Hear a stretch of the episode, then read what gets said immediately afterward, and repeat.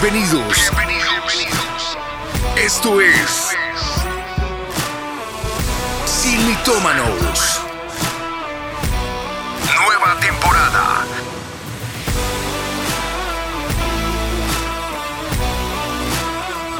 Atendidos por sus propietarios.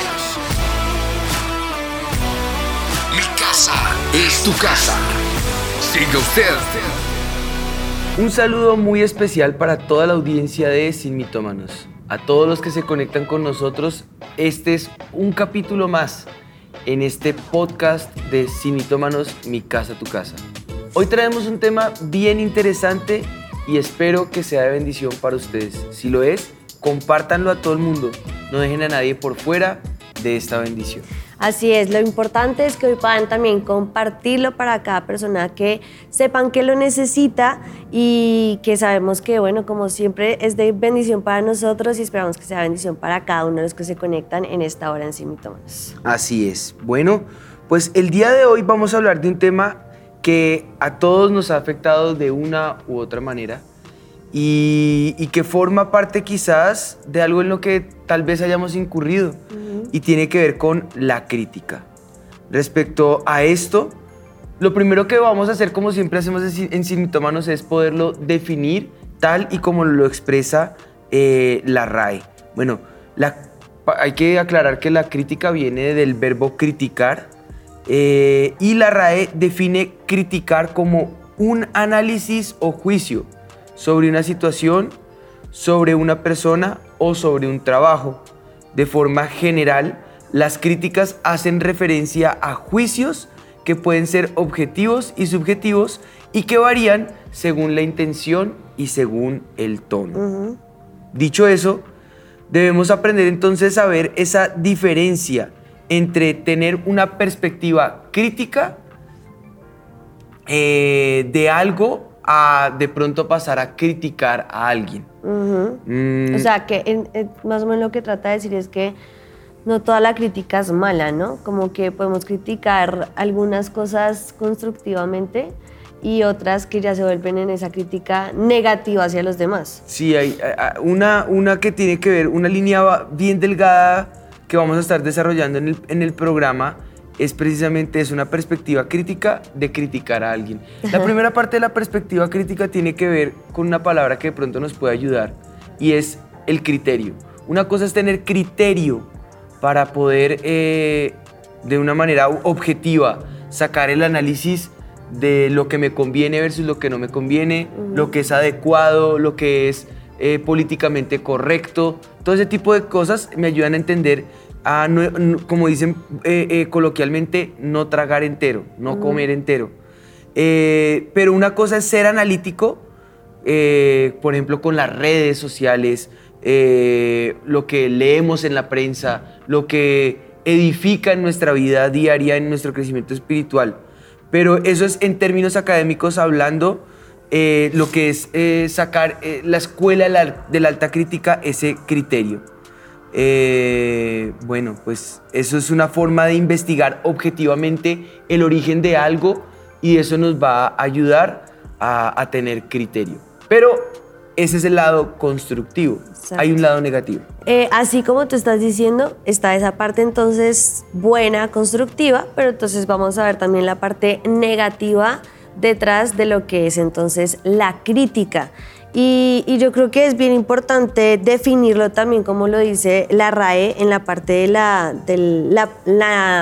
parte negativa de la crítica, que es hablar mal de alguien o de algo o señalar un defecto o error. Aquí ya no estamos tratando de, de pronto de tener ese criterio de ayudar a alguien, de que mejore, de que pueda progresar, sino que estamos simplemente criticándole el defecto, el error y haciendo que entonces em, yo creo que podemos lastimar a la persona, hacer que la persona se sienta mal. Y se refiere entonces a esa desaprobación, ese juicio negativo sobre algo, sobre alguien y esto siempre o a menudo va a ser destructivo, va a ser hiriente, va a ser perjudicial. Eh, a veces podemos de pronto leer algunos comentarios de, lo más común ahora, las redes sociales, eh, en donde con el más mínimo detalle, defecto, cualquier cosita la gente pues, se puede tomar para, para acabar a otra persona, porque eso es lo que hacen de pronto con la crítica que es destructiva, que lo que hacen es tratar de destruir a la persona. Y como tú decías ahorita, todos pueden tener esas opiniones y las opiniones pues, van a ser válidas siempre. Pero yo creo que la pregunta del programa que nos va a ayudar a centrarnos es con qué motivación digo eh, algo a esa persona y qué fruto va a traer entonces eh, esa crítica que yo le hice a esa persona. Totalmente de acuerdo. Por eso, el mito del día. Uno nunca va a tener a todo el mundo feliz. Por eso, viva la vida como quiera. Así es, yo estoy de acuerdo con el mito. No porque es un mito, no puedes estar de acuerdo. Lo vas y estamos a desvirtuar en y sí es sin mitómanos. mitómanos. Ok, entonces no estamos de acuerdo, ya vamos a ver por qué. Pero bueno, no, en serio, para, para empezar, la forma en que hablamos, cómo nos expresamos o simplemente pensamos de los demás, habla mil veces más, yo creo que de lo que somos nosotros, más de lo que es la otra persona. Lo que hay dentro de nosotros es lo que podemos expresar y muchas veces yo siento que la crítica es eso, que no es tanto lo que yo quiero eh, corregirle, ayudarle a mi, a mi compañero, a mi próximo, a mi hermano, a mis papás, a, bueno, a mi familiar, a- en mi trabajo, en mi universidad, en donde sea que estés. Eh, yo creo que es más algo que parte de la persona. O sea, yo te critico porque también parte de lo que yo siento, digo, expreso, y no, no siempre la razón con la que tenemos es la mejor para traer el bien al otro, sino eh, lo que trae la crítica, que es esa destrucción. Y, yo creo que podemos eh, tener, como se dice, la, razón en muchas eh, de nuestras opiniones que son críticas, pero lo difícil y verdaderamente valiente siempre será hacer un alto y preguntarnos literalmente, ¿cómo ve Jesús a esta persona? ¿Cómo ve Jesús esta situación en particular? Y si hiciéramos ese ejercicio, podríamos entonces irnos al lado positivo de la crítica, es- que es esa crítica constructiva realmente, y no la crítica con la que yo estoy mal y quiero destruir al, al otro. Mientras no sea sincero, eso no va a funcionar porque se va a notar hipocresía, porque se va a notar juicio, porque se va a notar prejuicio. ¿Y quién es el hombre para juzgar a los demás? Yo creo que eso es algo que compete al Señor y es en, ese, en ese orden de ideas es mejor siempre quedarse callado. Eh, veamos lo que dice. Yo tengo Mateo capítulo 7 del 1 al 5, pero aunque tengo mi Biblia, quiero leerlo en la nueva, en la nueva traducción viviente, la NTV. Dice, no juzguen a los demás y no serán juzgados, pues serán tratados de la misma forma en que traten a los demás. El criterio que usen para juzgar a otros es el criterio con el que les juzgarán a ustedes. ¿Y por qué te preocupas por la eh, astilla que está en el ojo de tu amigo cuando tú tienes un tronco en el tuyo? ¿Cómo puedes pensar en decirle a tu amigo, déjame ayudarte a sacar esa astilla de tu ojo cuando tú no puedes ver más allá del tronco que está en tu propio ojo? Hipócrita.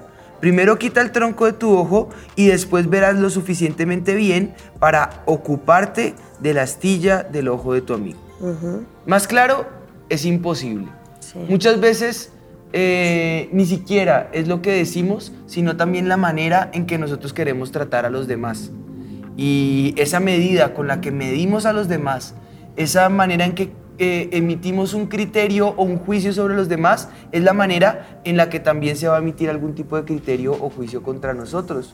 Lo que sembramos, eso mismo Vamos a vamos a cosechar. cosechar. Por eso debemos amar a nuestro prójimo como a nosotros mismos, que esa es la segunda parte o el segundo mandamiento que Jesús nos deja. El primero, amar a Dios sobre todas las cosas, pero el segundo, amar a nuestro prójimo como a nosotros mismos. Lo que nos gustaría que nos hicieran, como nos gustaría ser juzgados o, ser tratados. De esa misma manera tenemos que tratar a los demás. Proverbios en el capítulo 15, en el versículo 4, manifiesta claramente, eh, dice, la lengua apacible es árbol de vida, mas la perversidad de ella es quebrantamiento de espíritu. Mm, por ejemplo, valoro cuando alguien es honesto conmigo. Claro, total. Mi esposa, por ejemplo, mi esposa, es una astilla en el ojano. no, no. Ella siempre me está diciendo lo que otros tal vez no se atreven a decir. Tal vez eh, nadie va a tener la confianza para venir a uno y sacarle un pelito que se le metió en la nariz. Pero mi esposita siempre va a estar pendiente de esos pequeños detalles. Desde cosas pequeñas eh, hasta lo más grande, eh, ella siempre muestra su punto de vista crítico frente a las cosas. Ella siempre me está eh, en esas cosas que puedan ser grandes o importantes, en esas cosas que tal vez puedan ser mínimas y, que aunque a veces a uno no le gusta que le digan esa- esas cosas, al final es lo que uno necesita. Y si no, ¿quién más te hace caer en cuenta de las cosas? Tú valoras a aquellas personas que tienen la valentía de decirte la verdad en la cara, aunque incomode un poco, aunque la verdad duela, pero que sabes que pase lo que pase, te va a cubrir la espalda, te va a, a- a- a decir la verdad y no te va a traicionar. Al fin de cuentas, esas son las personas que valen la pena, esos son los verdaderos amigos. Por eso mi esposa es mi mejor amiga, porque ella siempre me va a decir la verdad.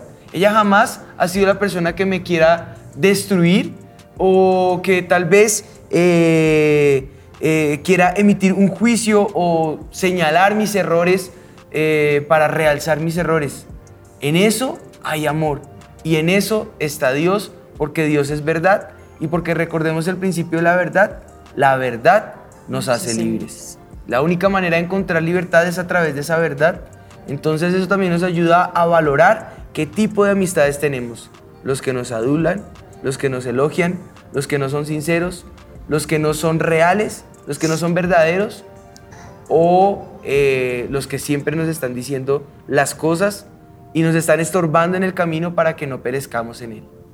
Yo creo que al- algo muy importante de lo que estás diciendo es eh, la motivación. Eh, Volvemos a la pregunta del inicio del programa. La motivación con la que podemos hacer eh, esa crítica.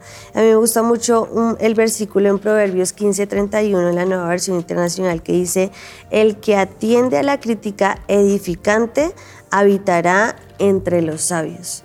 Y yo creo que aquí hay dos enfoques en nuestro programa hoy.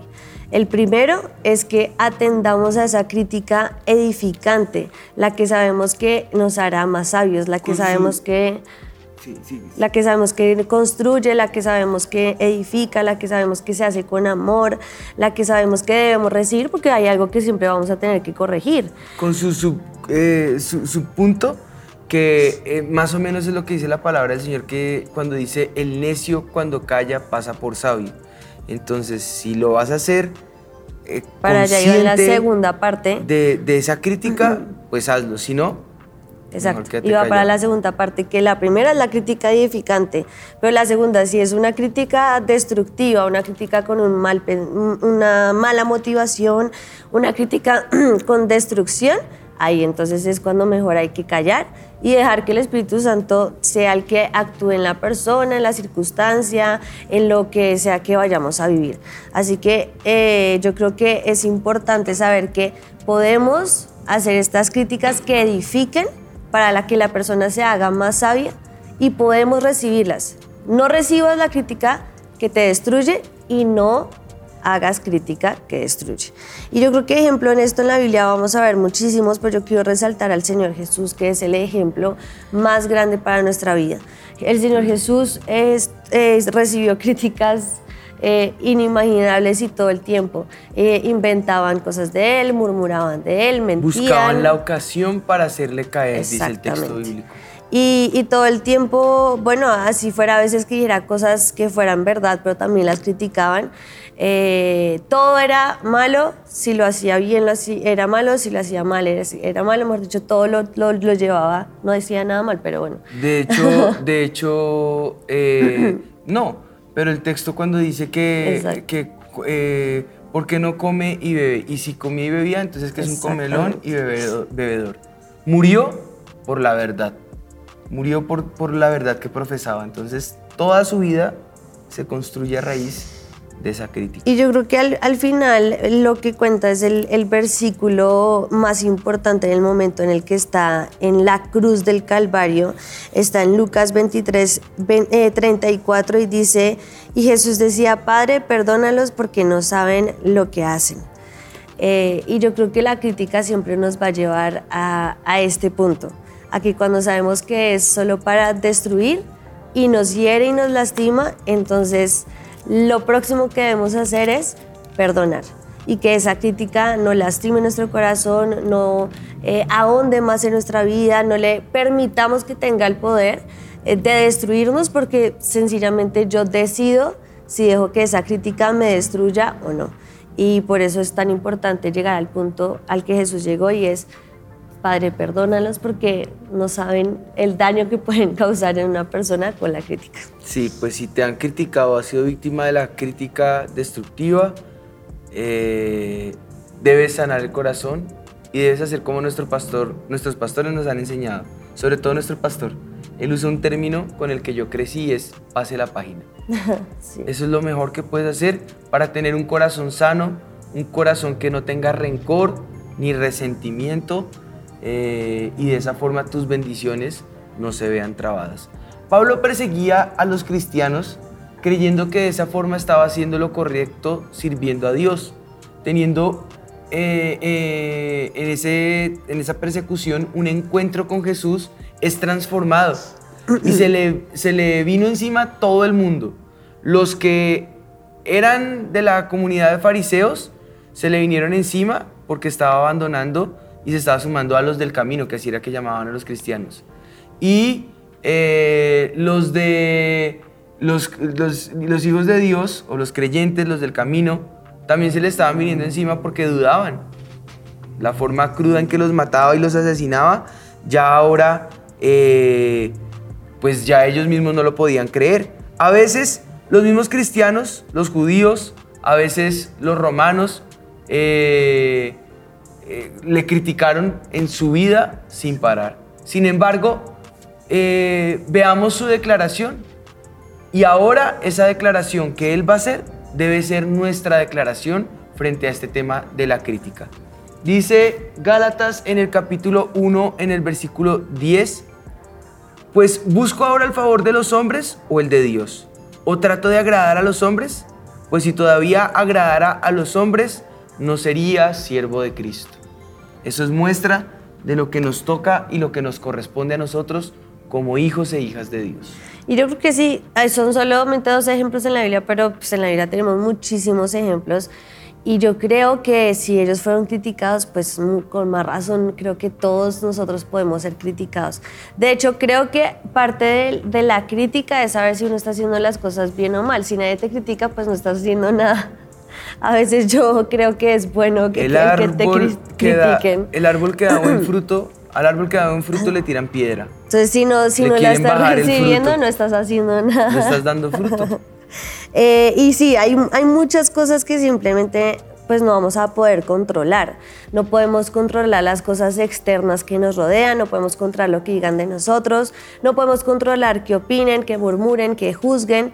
Eh, Satanás siempre va a enviar esos dardos para destruirnos eh, y, sin embargo, como les decía ahorita, ahora depende de nosotros permitir que esos dardos nos destruyan, nos acaben o simplemente pasen de largo y podamos tener nuestra eh, identidad clara en Dios. Que si nos caemos, que si nos afecta, nos levantamos y en todo eh, es el tiempo vamos a lo que debemos ir, que es a la palabra de Dios, a su presencia, a perdonar, a no tomar las cosas siempre personales, a no pensar que el daño viene de las personas y, y que siempre nos quieren afectar, sino saber que detrás de esa persona pues hay una realidad espiritual que también es la que nosotros debemos ganar de rodillas y no respondiendo de la misma manera hacia la persona, sino mirando a las personas como Dios quiere que las veamos, con ese amor que Él siempre nos ha enseñado que tengamos y saber que bueno, que la persona que de pronto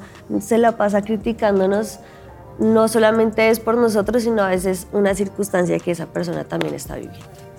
Pues quizás tu familia te señale por tu fe, por tus amigos, por tu peso, por tu trabajo, por tus decisiones, por tus condiciones, por tus, tu personalidad, por las redes que, que sigues, por tus opiniones dentro de las redes, por tu apariencia, eh, por tus autoridades espirituales eh, o por tus familia, eh, tus familiares, por los errores que has cometido, pero tienes que aprender varias cosas. Tienes que aprender a tomar las críticas constructivas que a veces incomodan pero son por amor y con amor que te las hacen. Eh, no te creas sabio en tu propia opinión y eso te ayuda a enmendar el camino, pedir perdón y perdonar, crecer y madurar, adquirir esa, ese, ese, esa, ese, ese, sí, esa, esa madurez mediante la, la aceptación del consejo que se te da. Eso es algo que es de, de alguien que es maduro, de alguien que, que que ya eh, ha crecido en la fe. Lo siguiente es nunca critiques para tomar represalia o venganza, mm. porque recuerda que el Señor dice, mía es la venganza. Ante esas situaciones, a silencio, pasa la página, perdona, deja ir y no te dejes llenar de rencor, de odio o de resentimiento. Y por último, nunca critiques para castigar o para corregir. Y si lo has hecho y, está en tus manos, pues pide perdón al Señor y busca a esa persona a la que le has dañado para enmendar ese error y nunca más volver a repetir ese error. Sí, yo creo que es importante que hoy aprendamos que podemos usar esa crítica edificante, como dice la palabra, para sanar, para restaurar, para hacer la extensión del Señor Jesús aquí en la tierra y de lo que Él, como Él nos enseñó que seamos y proporcionar esa perspectiva eh, personal de ese punto de vista. Pero usar esa crítica edificante para que aumente la persona el conocimiento, la comprensión, para que ofrezca información desde una opinión con mayor experiencia que siempre apela a sanar, a ayudar y a crecer. Ahora, ya para cerrar un poco ya este tema, hay unas preguntas que se han seleccionado de lo que nos han hecho en las redes en diferentes momentos, pero que las hemos traído a colación hoy porque sabemos que tienen que ver con el tema. Y estas fueron las que se seleccionaron que llegaron a las redes. Dice, ¿cuál ha sido la crítica más dura que han recibido de alguien extraño? ¿La más dura? Eh, Yo creo que la más dura ha sido con el ahogo de Jet Ay, sí. Cuando nos juzgaron a todos después de tremenda crisis. Sobre todo a nosotros. Y a nosotros, qué, clases de papás éramos, eh, sin desconocer nada de lo que había pasado. La gente, muchas de e, e, en esas ocasiones dijimos, la gente habla sin conocimiento. Sí, cierto. Y la verdad la expresión fue, ay Señor, perdónalos, no saben ni lo que hacen. Sí. Luego algunos de ellos que nos criticaron lamentablemente pasaron por situaciones iguales y ellos vinieron a buscarnos sin nosotros saber que nos habían criticado. Que algunos dejaron comentarios en redes que ya son atrevidos. Eh, pero, pero vinieron a buscarnos y a pedirnos perdón por, por oración para sus hijitos que estaban pasando por una situación de muerte similar y, pidiéndonos perdón porque nos habían criticado. Sí, es verdad. Entonces... Creo que esa ha sido la más difícil. Yo creo que esa fue la más dura, pero eh, nuevamente fíjate, con lo último que cerramos en los consejos que les estamos dando, el Señor se encarga. Mm. Y la venganza no vino en juicio, en destrucción sobre ellos, no. Vino en sanidad sobre su propio Hijo. Esas son las venganzas del Señor que Él siempre va a juzgar como con amor, con equidad y con misericordia con verdad. Sí. Eh, eso yo creo que en nuestra experiencia, bueno, en la mía personal ha sí, total, esa fue la más difícil. Tienes toda la razón. Bueno, dice, ¿quiénes son las personas más sinceras con ustedes? Eh, o sea, que esas personas que hacen esas críticas edificantes y obviamente, a ver, no estamos diciendo que la crítica edificante nos va a gustar. Pues, que es incómoda. Obviamente es incómoda, pero sabemos que es edificante y que es como la moda, la moda incómoda. Ah, no, no incómoda. Yo creo que las personas más sinceras con nosotros, pero que son eh, reales y amorosas, son nuestros papás, exactamente. Yo creo que mi mamá es la persona más sincera. Sí. Ella desde el comienzo, desde toda la vida, siempre ha sido así. Por eso este avivamiento tiene esa otra mitad tan interesante, que es que a través de esa, de esa relación que ella tiene con el Señor, ella vive la vida en sinceridad y eso nos ha librado de Muchas mantos de religiosidad, de mantos de legalismo, de hipocresía, de cantidades de, de arandelas que rodean el ministerio o los ministerios, gracias a ese corazón sincero que tiene nuestra pastora. Sí. Dicen, por favor, denos dos tips de cómo dar una crítica constructiva en términos de disciplina a alguien que está eh, al cuidado de uno, a alguien de la iglesia, por ejemplo. Yo creo que lo primero y lo más básico y lo que nos enseña el Jesús es el amor. Si uno lo hace desde el amor y no desde el odio, desde el rencor, desde la envidia, desde los celos, mm, o sea, que no sea ni- nada del fruto de la carne, sino que sea el fruto del Espíritu, entonces va, va a partir de un corazón sincero y en amor. Y lo segundo, tratar siempre a los demás como, ni siquiera como a nosotros mismos, dice como si fueran superiores a Ajá, ustedes. Exactamente. Con esa mentalidad los vas a tratar. ¿Cómo se corrige a una persona que tiene, eh, no sé, que tienes a tu cuidado? Di- dice que los tratemos como ancianos, como tú tratarías a tus abuelitos, como tú tratarías a, a- Sí, a a los tus papás. jefes, como tú reconve- eh, reconvendrías a tu jefe si te tocara a ti hacerlo. Que tienes, por ejemplo, el, el jefe mayor y el jefe inmediato que es tu jefe. Eh, y el jefe mayor te dice, tienes que hacerle caer en cuenta a tu jefe inmediato este error. De esa manera, de esa forma, es que tú deberías tratar a cualquiera que haga parte del cuerpo de Cristo, con amor. La exhortación va basada en amor, en comprensión, en saber que muchas veces nosotros hemos pasado por ahí o en algunas ocasiones hasta tenemos errores peores. Entonces, eh, con esa mentalidad, pues va basado como, como son los juicios del Señor, en verdad, en justicia, en misericordia y en amor. Sí. Bueno, dice, ¿cómo manejan la crítica en redes sociales? Mi mejor consejo, no veas los comentarios. No la veas. es Cuando- lo mejor. Cuando ustedes ven que empezamos a responder comentarios porque estamos viendo comentarios. No hay que verlos. No hay que verlos. No ¿para hay qué? que leerlos. ¿Para qué lo haces? Ahí el mejor, el mejor ejemplo es el que mi papá dio una vez en una prédica de el abuelito, el joven y el burrito. Sí. y que de ciudad en ciudad todo el mundo los iba criticando. Primero, que ellos iban caminando alando al burro. Entonces que muchos burros que como no usaban el burrito. Luego la siguiente ciudad se subieron los dos encima del burrito. No, que qué abusivos, que esos eh, los animalistas eh, en contra de ellos, que cómo van a hacer ese abuso contra el burrito. Y eh, fueron tantas las críticas que al final terminaron los dos alzando al burro. Eso siempre va a pasar, nunca vas a tener a la gente contenta. Y en ese orden de ideas, pues no tienes que enfocarte en esa parte de la crítica. No tienes que irte al extremo del mito y ya con eso vamos a pasar a desvirtuar el mito porque eso es lo que hemos tratado hoy.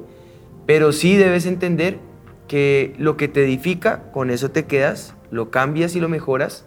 Eh, en la multitud de consejos está la sabiduría, pero lo que te destruye, haz ¿Para caso qué? omiso Sí. que te resbale. Ignorarlo. Que eso lo debes es ignorar y ponerlo delante de la presencia del Señor. Ciertamente. Con esto en mente podemos decir que este mito ha quedado desvirtuado. Uno nunca va a tener a todo el mundo feliz. Mi abuelita decía, uno no es monedita de oro para caerle bien a todo el mundo. Por eso, viva su vida como quiera. Eh, error. Tu misión en esta tierra es buscar el favor del Señor. Sobre todas las cosas. Él no es como nosotros. A pesar de que nosotros nos equivoquemos, nos tropecemos en el camino, Él siempre va a estar ahí para amarnos, para guiarnos, para llevarnos a Él, para acercarnos a Él, para extender su misericordia y eh, vendar nuestras heridas. Sé genuino, sé real con Dios. Sin importar qué suceda, corre a la presencia del Señor y siempre tendrás su corazón feliz hacia ti. Exactamente. Yo creo que no debemos vivir nuestra vida a nuestra manera, pero tampoco a la manera de nadie. Hay que vivir nuestra vida a la manera de Dios y ver cuáles son nuestras prioridades en Él y todo entonces externamente va a florecer. Si amamos al Señor lo suficiente como nos ha enseñado nuestro pastor, la crítica entonces se disipa cuando el amor, cuando la comprensión, cuando la base de nuestras acciones y nuestras palabras siempre va a ser eh, hacerlo en esa manera edificante y con amor. Así es, yo quiero cerrar con esta palabra que está eh, en Efesios y que la puedas tener en tu corazón. Dice Efesios 4:13, hasta que todos lleguemos a la unidad de la fe y del conocimiento del Hijo de Dios, a un varón perfecto a la medida de la estatura de la plenitud de Cristo. Eso yo creo que es parte del crecimiento y el desarrollo espiritual. La crítica hace parte de ese crecimiento, pero que todo esto forje en nosotros ese, ese, ese cuerpo de Cristo perfecto a la medida y a la estatura de la plenitud que Él sueña para nosotros. Yo creo que con eso nosotros le podemos decir al Espíritu de Dios cuánto le necesitamos y que nos ayude a cambiar. Si nosotros hemos emitido juicio sobre los demás y hemos sido criticones y hemos sido eh, personas que desdibujan la imagen de Cristo en los demás, pues nos toca arrepentirnos porque eso es pecado. Lo que sembremos, eso vamos a cosechar. Si hemos recibido crítica, es el momento para poner nuestra vida delante de la presencia del Señor y decirle, Espíritu de Dios, ayúdanos, guíanos, encamínanos hacia tu verdad, hacia tu senda y ayúdanos a entender que esas críticas no podemos vivir nosotros, que nosotros vivimos es de lo que tú dices de nosotros. Padre, yo te doy gracias en este tiempo por cada uno de tus hijitos que está aquí conectado, cada uno de los, de, de los simitómanos que naturalmente hemos aprendido a caminar contigo, y a ver en tu palabra esa luz y esa senda de justicia para nuestra vida. Yo clamo, Espíritu de Dios, que venga el soplo de tu Espíritu sobre cada uno de nosotros, nos encamine hacia tu verdad, nos dibuje y nos realce la imagen de lo que tú eres, Señor. La plenitud de Cristo viva en nosotros, Señor. Y esa sea la que podamos proseguir hasta el momento del supremo llamamiento, Señor, hasta el momento de unirnos como un solo cuerpo contigo, Señor. Que hasta tu venida eso sea lo que viva en nosotros, Señor. Lo que nos han hecho constructivamente y que sabemos que tenemos que cambiar, al fin de cuentas nosotros mismos ya lo sabemos. Si somos sinceros con nosotros mismos, sabemos que hay cosas que cambiar, que hay errores que enmendar, que hay situaciones que corregir y yo te pido que nos des la valentía para pedir perdón, para perdonar, para sanar pero también para cambiar, Señor.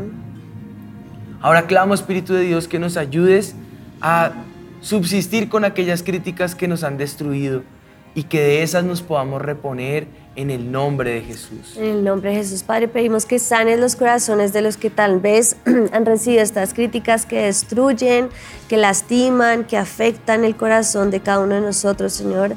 Sánanos en esta hora, perdonamos a aquellos que lo han hecho, Señor. Pedimos también por ellos para que ellos puedan ver, Señor, eh, lo que realmente necesitan ver, que lo dijimos al comienzo del programa, y es que todos tenemos esa viga en nuestro ojo que corregir primero, Señor. Y también te pedimos un corazón reprensible, Señor, un corazón que pueda recibir esos momentos en donde será una crítica edificante para hacernos cada día más sabios, Señor, para hacernos cada día parecer más a ti y siempre tener un corazón dispuesto, Señor, para cambiar lo que tengamos que cambiar, pero también para sanar y pasar eh, de largo y que no nos afecte a profundidad eh, cuando es para destruir, Señor. Que todo lo la obra de Satanás, que sabemos que está detrás de esa crítica, que es para matar, robar y destruir, Señor, no sea eh, sobre nosotros resaltando, Señor, sino que prevalezca tu amor en nuestras vidas, tu verdad y lo que tú quieres para nuestras vidas en el nombre de Jesús. Gracias te damos, Señor. En Cristo Jesús. Amén. Amén y amén. Bueno, esperamos que este programa sea de edificación y de bendición para ustedes. Si alguien de ustedes, si alguien de tu comunidad, si alguien cercano necesita este programa, compártelo, difundámoslo y que juntos podamos crecer para la gloria del Señor. Eh, bueno, nos vemos en ocho días. Eh, nos seguiremos viendo acá en esto que fue Sin, mitómanos, mi casa es tu casa. Dios te bendiga. Bienvenidos. Bienvenidos. Esto es y mitómanos. Nueva temporada.